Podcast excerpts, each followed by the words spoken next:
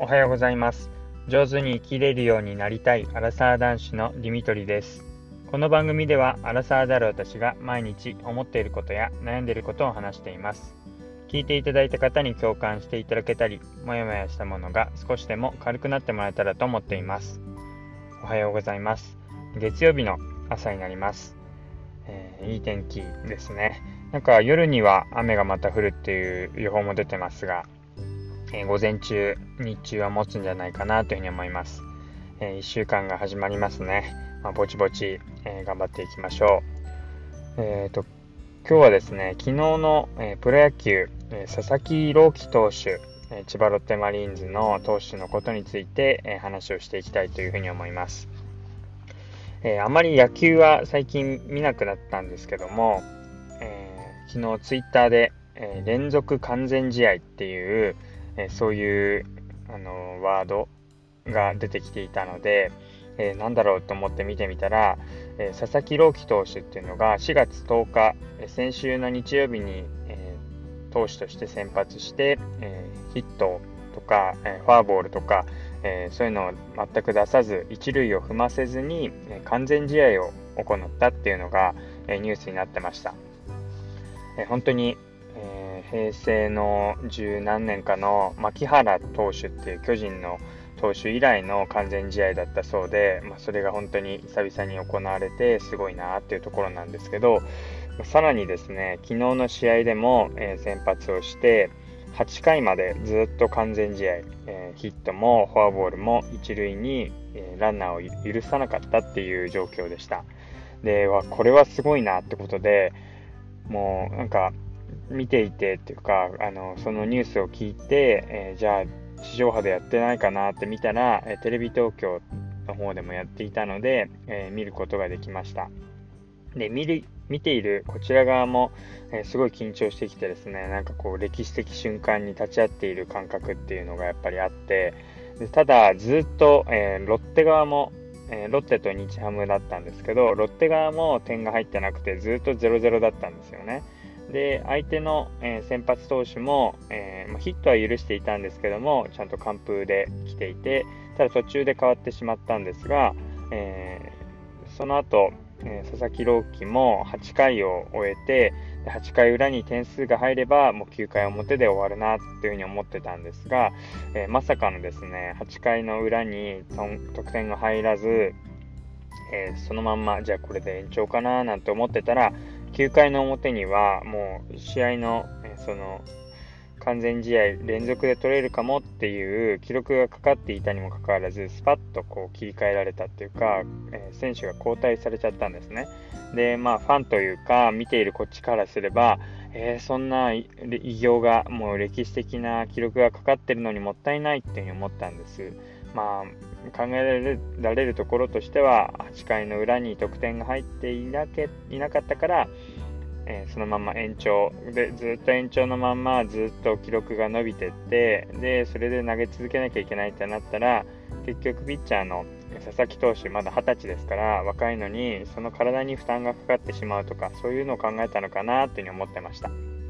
で結局試合はもうすごい展開でえー、結局9回の裏まで決着がつかず延長となって10回の表に、えー、今度ホームランを西山の方に打たれてしまい、えー、1対0で負けるっていうような展開。でしかも完全試合はもちろんないですしなんかただの試合って感じになっちゃったんですけども、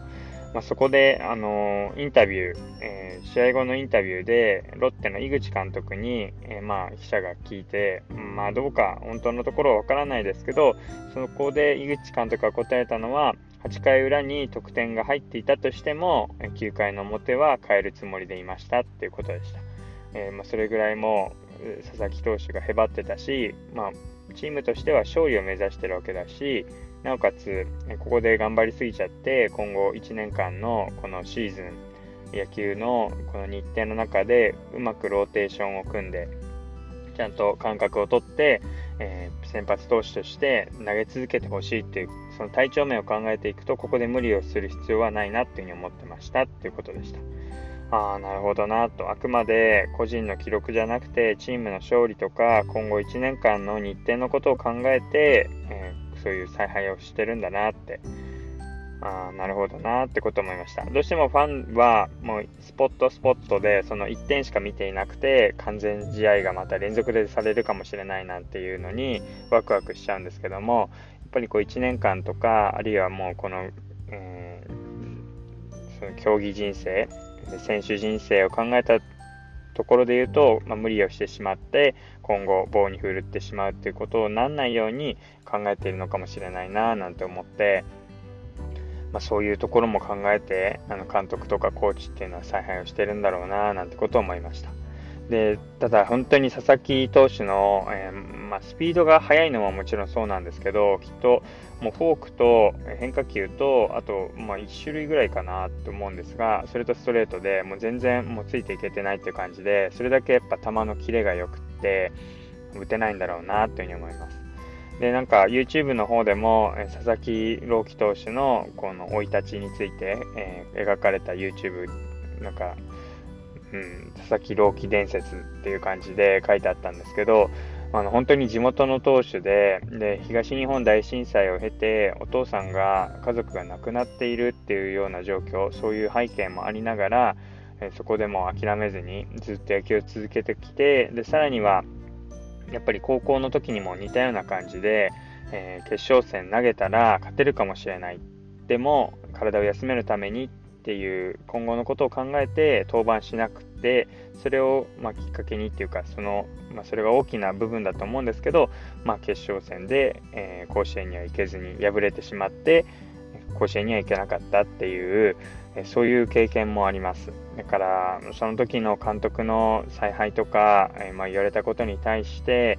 いろいろ思うこととか、まあ、それ今まで、ね、同じような経験があったんだろうな、なんてことを思いました。で、まあ、本当にその一点一点のあの甲子園に出ることとか、まあ、あるいは完全試合を2つ連続でやることっていう目標、目的を、えー、達成するためであれば無理してでも投げるのが正解なんでしょうけど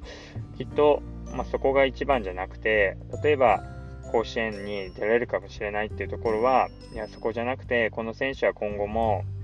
これからプロに行ってあるいはこれからもその先も活躍する選手だからその体を壊すわけにはいかないっていう思いだったりあとは、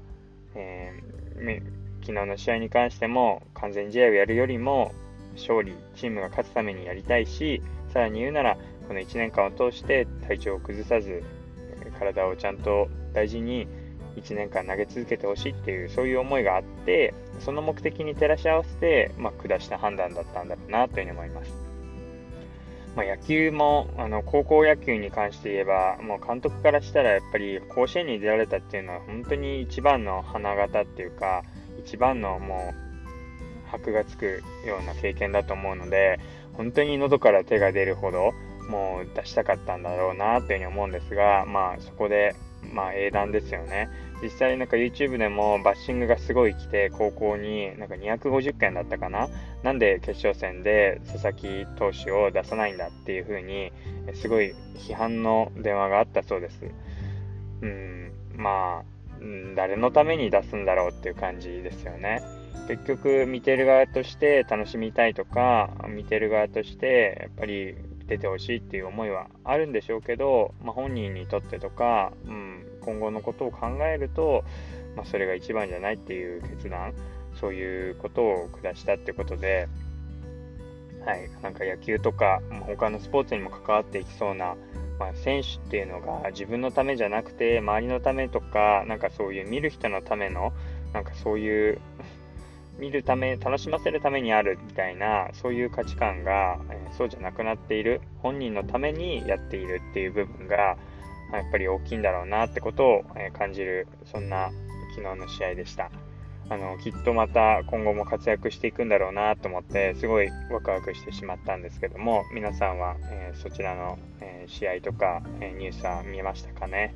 あのたまにそういう、野球だけじゃなくてスポーツってこう見ていくと自分にはできないなって明らかにできないことをやっているそういうのを成し遂げる人がいるっていうのはすごいなってもう目に見てわかるのでそういう意味で、えー、久々にスポーツを見るのもいいななんてことを思いましたということで、えー、最後まで聞いていただいてありがとうございます今日は、えー、昨日の千葉ロッテマリーンズの試合、えー、佐々木投手の、えー、投げ投げる様子、えそれからその采配を見て思ったことっていうのを話してきました、え最後まで聞いていただいてありがとうございます。またお会いしましょう。